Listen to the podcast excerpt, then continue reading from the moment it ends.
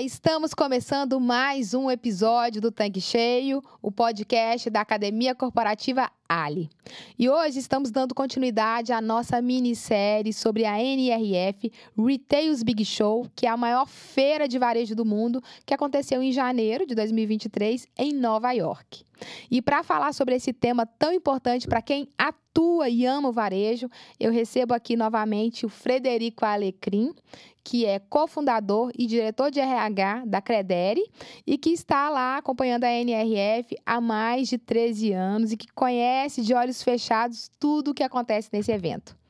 Tudo bem, Fred? Bacana demais estar aqui com você mais, mais uma vez para a gente falar sobre a NRF.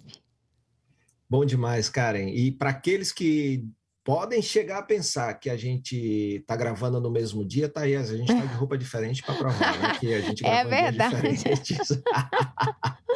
Exatamente. Fred, Antes de começarmos com um dos principais temas da NRF, que é sobre tecnologia, eu queria que você falasse um pouco sobre a Expo, né? Qual que é a dinâmica para visitar uma feira tão grande e com tantas coisas acontecendo simultaneamente?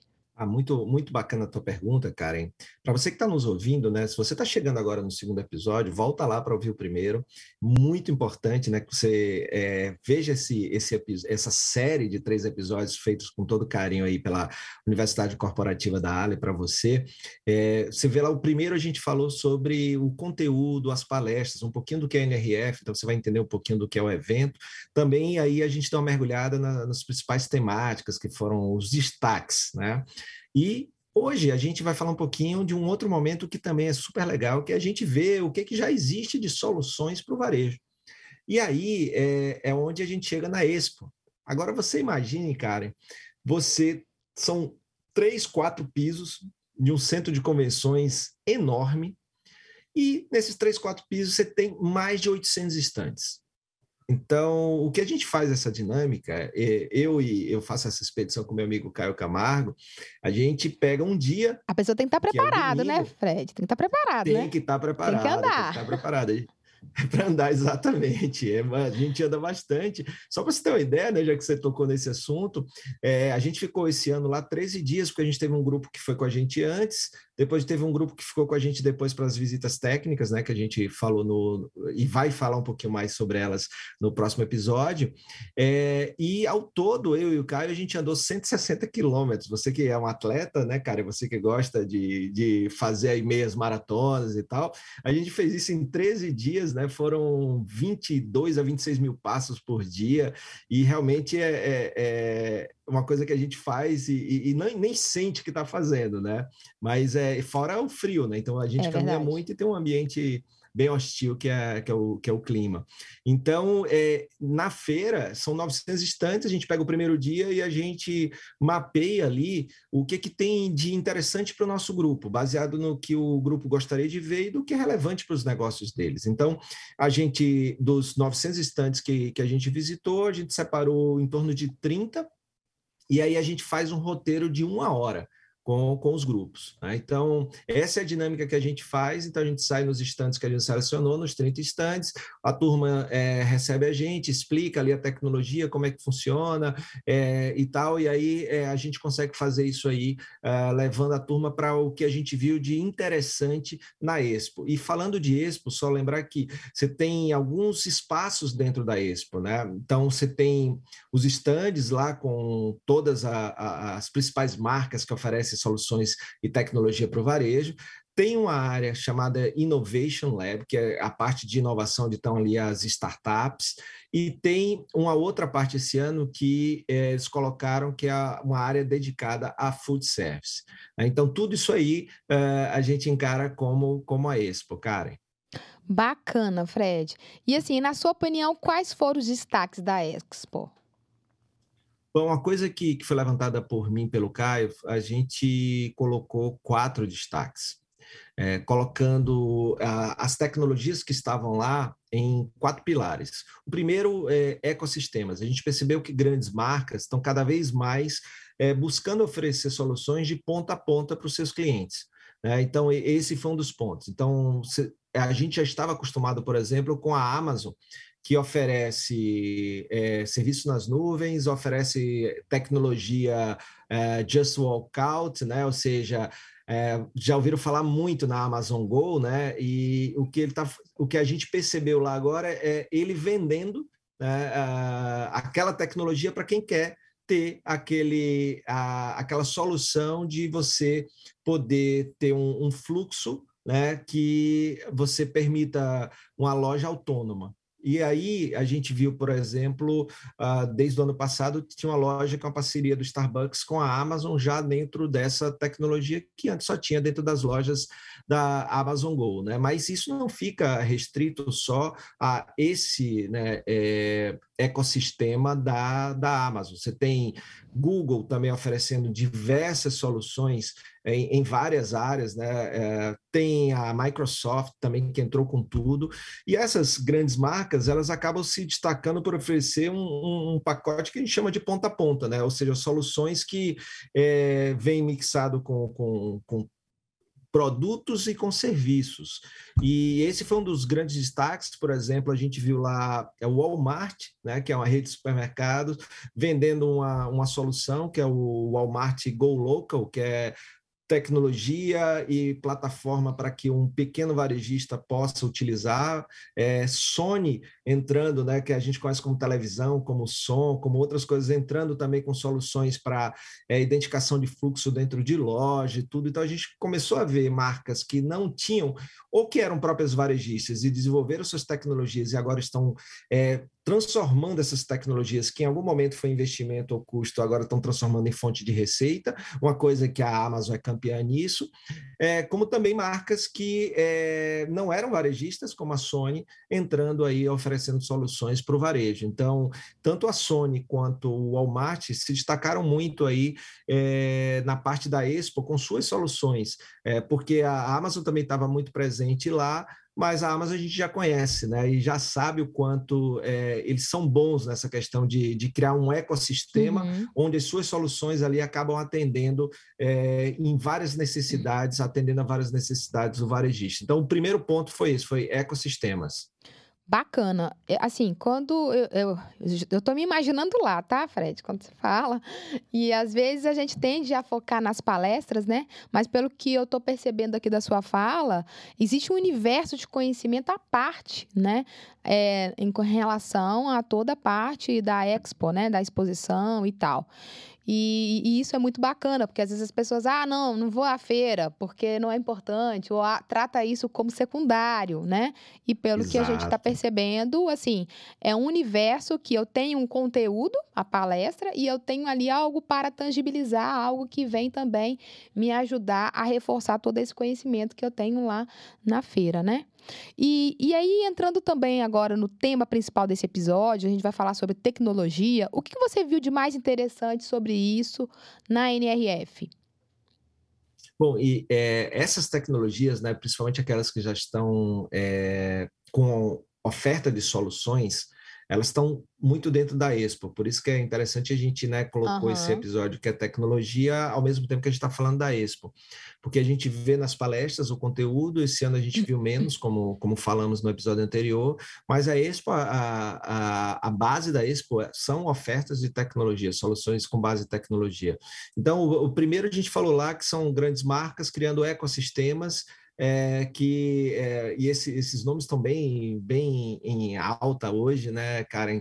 É, você tem Verdade. utilização de plataformas, ecossistemas ou APIs, né? Então, é, onde você pluga ali Uh, o seu negócio e ali você começa a, a, ter soluções daquela, daquele ecossistema, daquela plataforma, daquela, daquelas APIs que você plugou o seu negócio. Né? Tem, tem vários exemplos é, em relação a, a, essas nomenclaturas que convergem para, para a mesma direção, que é você é, contratar um pacote de soluções que resolva ali é, de ponta a ponta a, as suas demandas como varejista. Né? Então, isso é o ecossistema, isso é a plataforma, é, e aí a gente tem várias soluções, por exemplo, de retail as a service, ou varejo como serviço, né? e, que estão dentro dessas ofertas de APIs, plataformas e ecossistemas. Um segundo ponto aí ligado à tecnologia também, Karen, é, é a automação. A gente percebeu um aumento muito grande de soluções nessa direção. É, claro que a, as expos anteriores sempre tinha né, é, essa questão, mas vamos conectar isso com o episódio passado. Uma das coisas que a gente falou lá quando estava falando de permacrise, policrises uhum. e quando está falando dos três Cs, é, era o fim da abundância, um dos pontos que termina a abundância era de pessoas. E quando a gente está falando de crise, falou do, da crise de pessoas, da dificuldade de encontrar pessoas para trabalhar no varejo. Então, por que, que a automação cresce? Porque uma das maneiras de é, preencher uh, esse espaço, essa dificuldade de contratar pessoas, é automatizando o que der para automatizar certo? Uhum. Então, daí a automação ela, ela cresceu muito, porque se eu não estou encontrando pessoas para trabalhar, como é que eu posso manter o meu negócio aberto com a oferta de experiência para o meu cliente da melhor maneira possível? A automação é um dos caminhos. E a gente percebeu muito lá o, o crescimento de caixas de autoatendimento, processos é, sendo automatizados e pessoas indo para onde elas podem ser mais estratégia, negociações, conexão com o consumidor, é, relacionamento, entre outras coisas. Então, é, cada vez mais a gente vai conectando isso. Então, quando a gente falou no episódio passado, escassez de mão de obra no varejo, poxa, então, onde muitos estão optando por. É, por que, que tem essa escassez? Né? Então, muitas pessoas estão optando por empregos que são híbridos, por exemplo, né? que ele possa trabalhar dias em casa, é, dias, é, dias no escritório, e o varejo nem todo consegue fazer isso. Né? Embora, aí vai uma solução que eu achei bem interessante numa das palestras que a gente viu, que é uma marca que é tem loja e o que ela faz para poder ser atraente para esse público que quer trabalhar é, remotamente, que quer trabalhar hibridamente, remoto e presencial, foi que ele, ele mescla no time deles o seguinte: vamos supor que você trabalhe cinco dias na loja.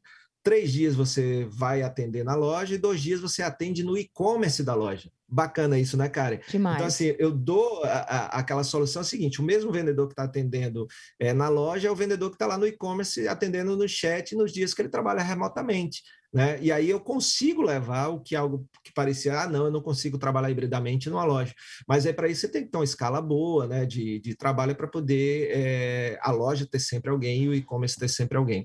Então eu achei bem interessante isso que eu vi que eu vi numa palestra. Então, assim, é, essa questão do, do do perfil do novo, né, da demanda, do, da expectativa das pessoas que estão querendo trabalhar no varejo, com a dificuldade do varejo trabalhar, então está direcionando, de encontrar é, pessoas para trabalhar, está direcionando esse, esse crescimento da automação.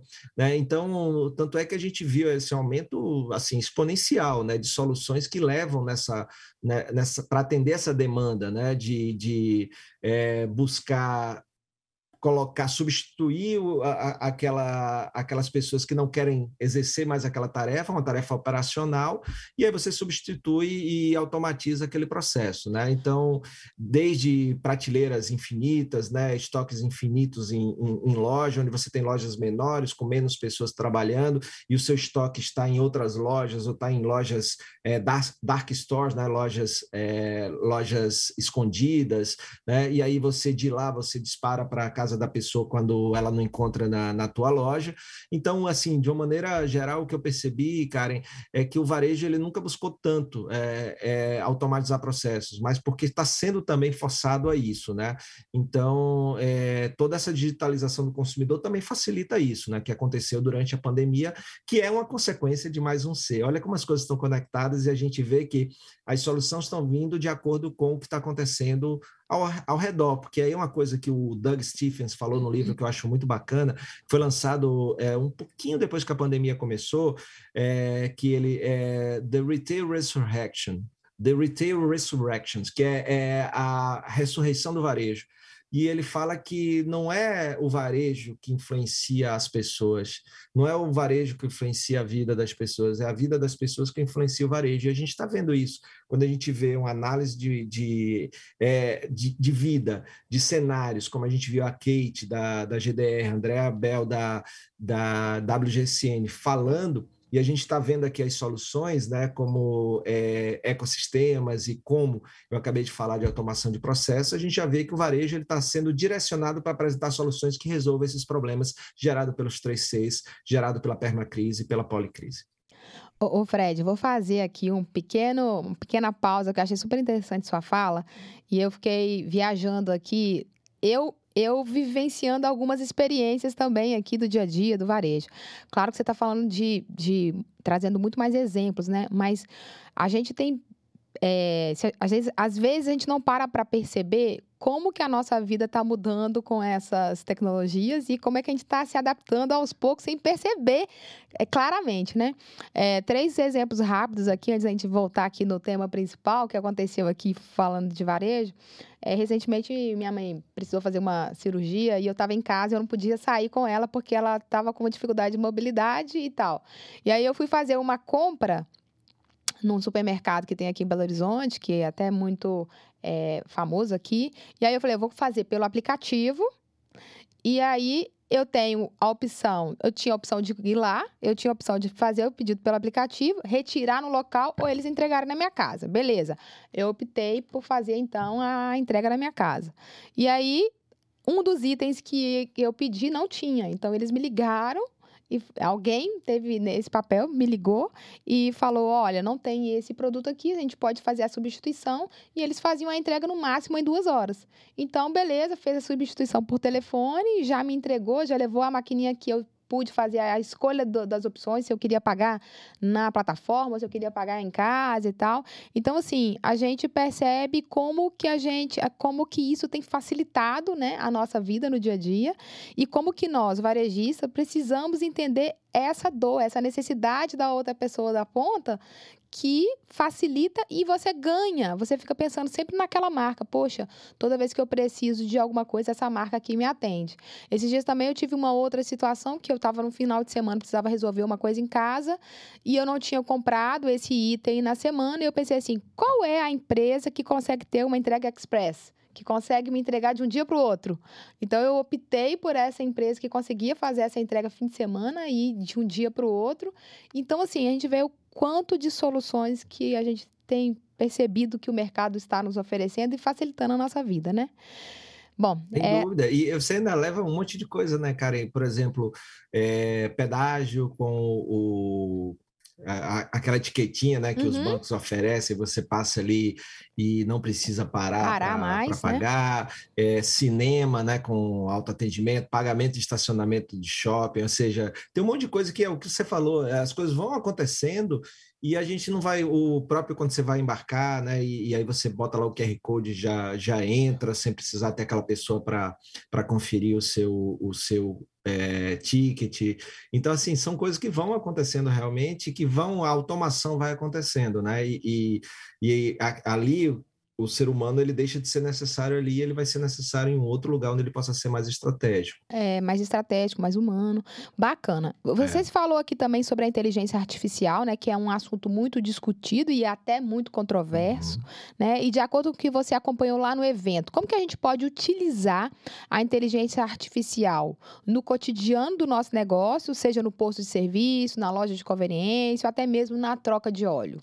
Pô, bacana isso, é, Karen. É, a inteligência artificial foi uma das coisas que mais chamou atenção, né, dentro desse, dessas quatro temáticas, né, lembrando aí para quem está nos acompanhando, né, então a gente falou, falou da primeira que foi ecossistemas, depois acabei de falar um pouquinho sobre automação, e tem mais duas, né, que é inteligência artificial e dados. Então, falando de inteligência artificial, com certeza quem está nos ouvindo aí já ouviu falar de Chat GPT, de uhum. Midjourney, DALL-E, Lensa, né? São algumas das soluções que estão assim é, sendo muito faladas recentemente, né? Então, o que a gente percebeu lá na NRF é que essas soluções já estão sendo integradas com outras soluções. Né? É, seja para atender melhor, por exemplo, é, você tem lá na sua revenda e você quer agendar uma troca de óleo, né? Porque as pessoas não querem, poxa, será, vou chegar lá e tem dois carros, tem três, eu quero agendar.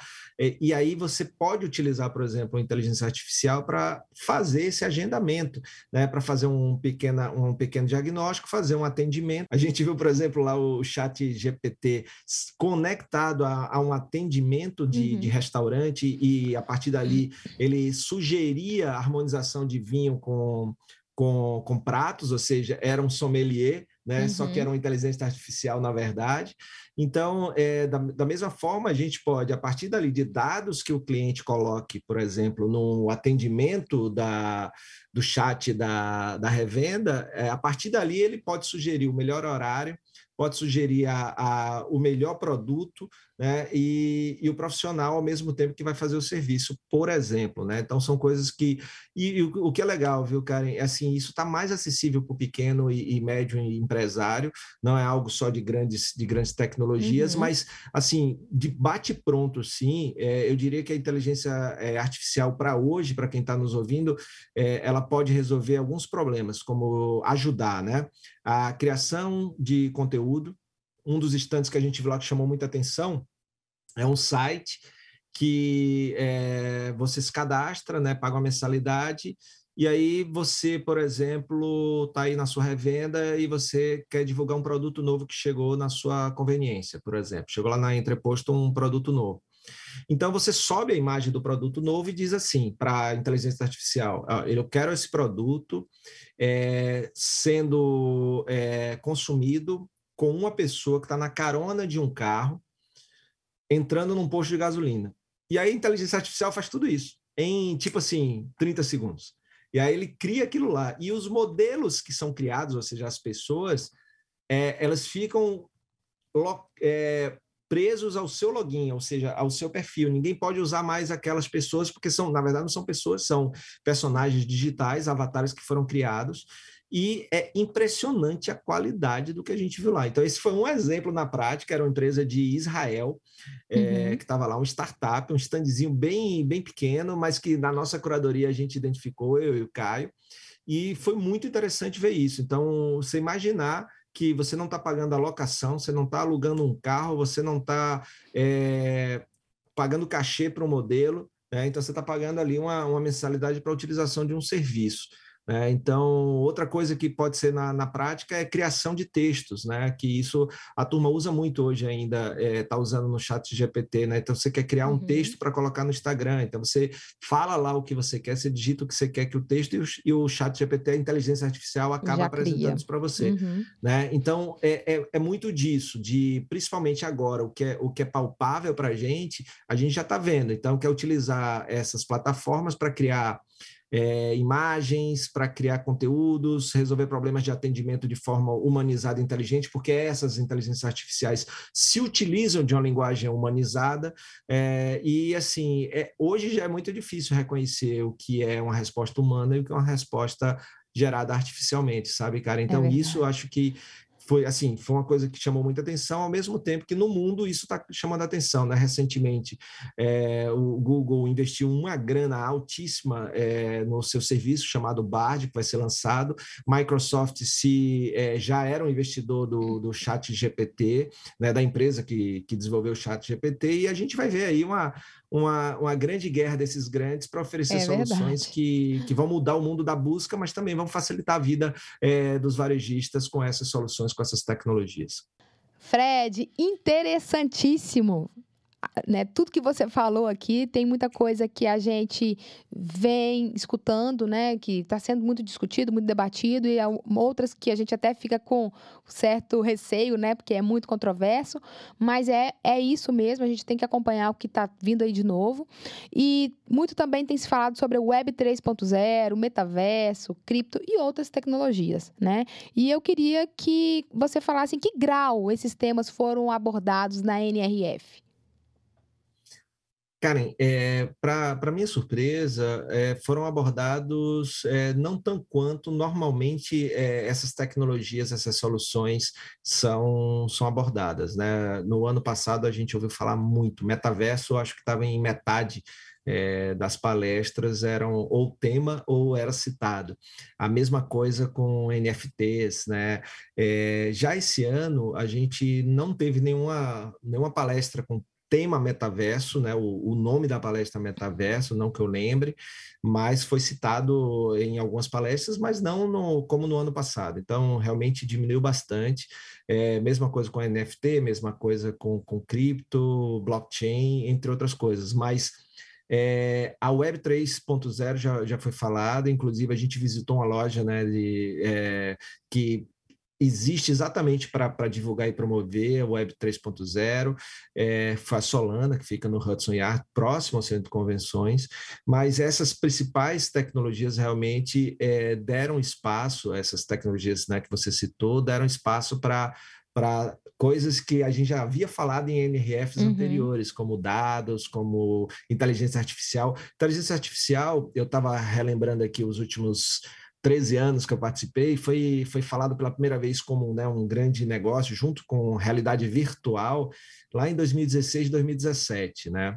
Se a gente pega aqui né, na tendência, é, normalmente é um horizonte de cinco anos, uma tendência entre ela surgir e ver se ela vira realidade ou não, então inteligência artificial está dentro desse, desse espaço e realmente virou uma realidade. É, a realidade virtual que surgiu com a inteligência artificial, a gente ainda tem algumas limitações, principalmente porque você precisa usar um equipamento, né? aquele óculos que te permite é, imergir né, naquele, naquele mundo virtual, mas a, a IA ou AI, né, inteligência artificial, não, já virou uma realidade, a gente está vendo aí com tudo isso que a gente acabou de falar. É, então, uh, eu acho que esse foi o grande destaque quando a gente fala dessas, dessas tecnologias né, disruptivas, como você falou. Fred, a gente, você até trouxe aqui na sua fala sobre os dados, né? Que é um assunto, inclusive, que já vem falando já há alguns anos. Então, a gente sempre ouviu falar bastante que os dados é o novo petróleo, né?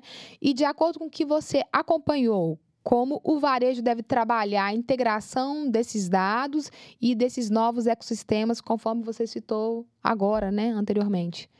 Perfeito, cara.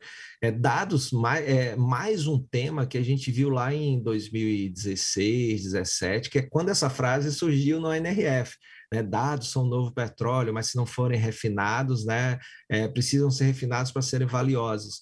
E é fundamental, isso foi dito em muitas palestras, e isso a gente está vendo os negócios se utilizarem desses dados, porque é, dados são fundamentais para que você tome a, a, a decisão do para onde ir, para analisar é, o, o, que está dando certo. Então, a gente viu na Expo, por exemplo, carrinhos de supermercado, né, que você conecta ao seu aplicativo, e aí você começa a, a empresa a monitorar por onde você anda, porque ela, ela vai ali né, acompanhando você no seu carrinho, então ela sabe em que prateleira você parou, quanto tempo você ficou ali, o que é que você colocou e tirou do seu carrinho, o que é que você colocou, e claro que tudo que você vai colocando, ele já vai computando ali, depois você, quando chegar, você paga. Então, o que a gente percebeu de dados é que as empresas estão agora criando soluções para poder é, captar os dados e, a partir daí, desenvolver uma inteligência para atender melhor e ofertar melhor é, produtos e serviços para seus consumidores. Então, é, na Expo a gente viu essa questão do, do carrinho, que eu achei interessante.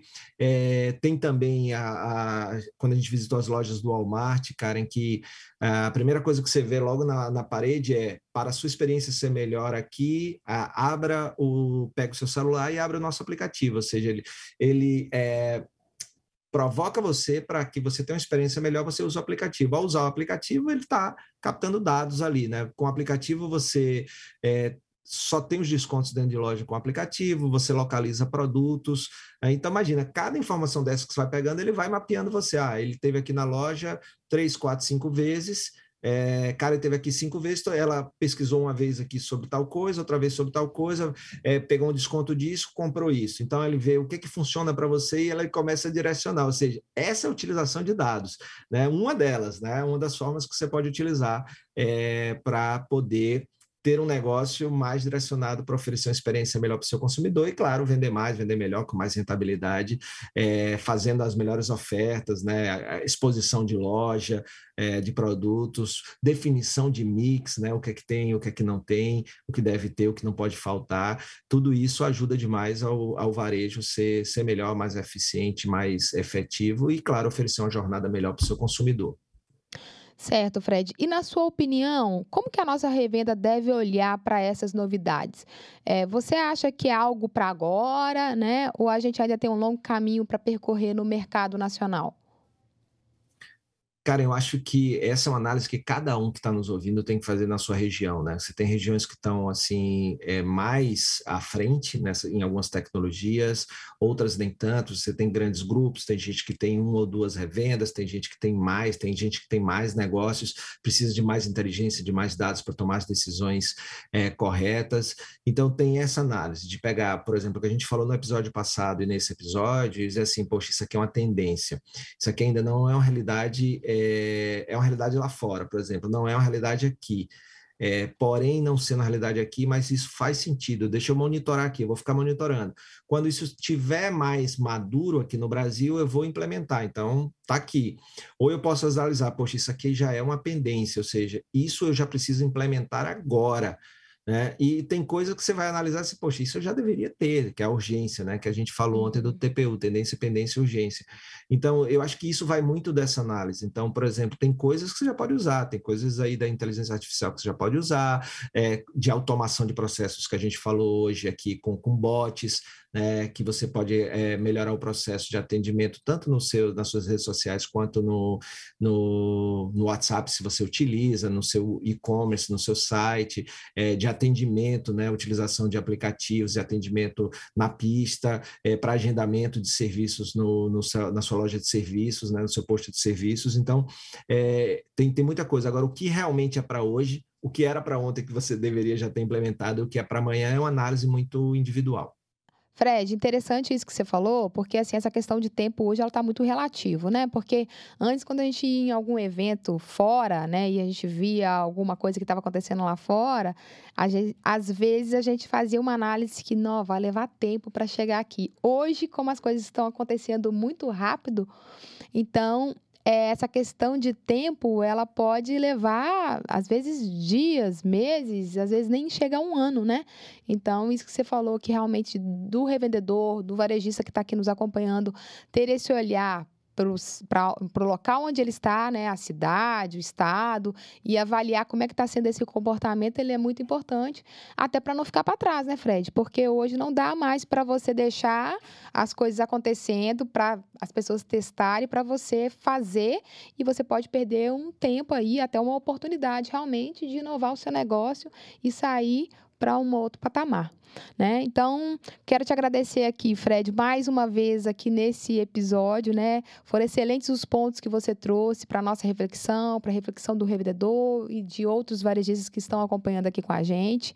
Então, mais uma vez, obrigada pela sua presença e adiantar aqui para nossa audiência que a, o próximo tema da, da, do próximo episódio é sobre conexões, né? Que e o potencial que elas têm de impulsionar as empresas e mudar a forma como que a gente faz o negócio hoje em dia, tá bom? Obrigada, Fred, e até a próxima semana. Até a próxima. Então é isso, gente. Por hoje é só e a gente aguarda vocês aqui com essa minissérie sobre a NRF. Até lá!